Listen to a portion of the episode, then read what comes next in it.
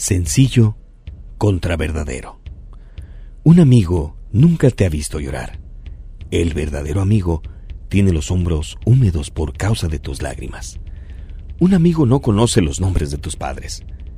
El verdadero amigo tiene sus números de teléfono en su libreta de direcciones. Un amigo trae una botella de vino a tu casa. El verdadero amigo llega temprano para ayudarte a cocinar y se queda hasta tarde para ayudarte a limpiar.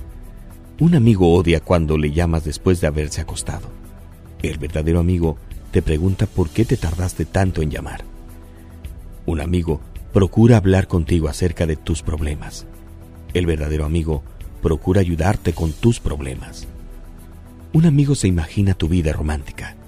El verdadero amigo podría chantajearte si quisieras con ella, mas nunca lo hará. Un amigo al visitarte actúa como un invitado. El verdadero amigo abre el refrigerador y toma lo que necesita.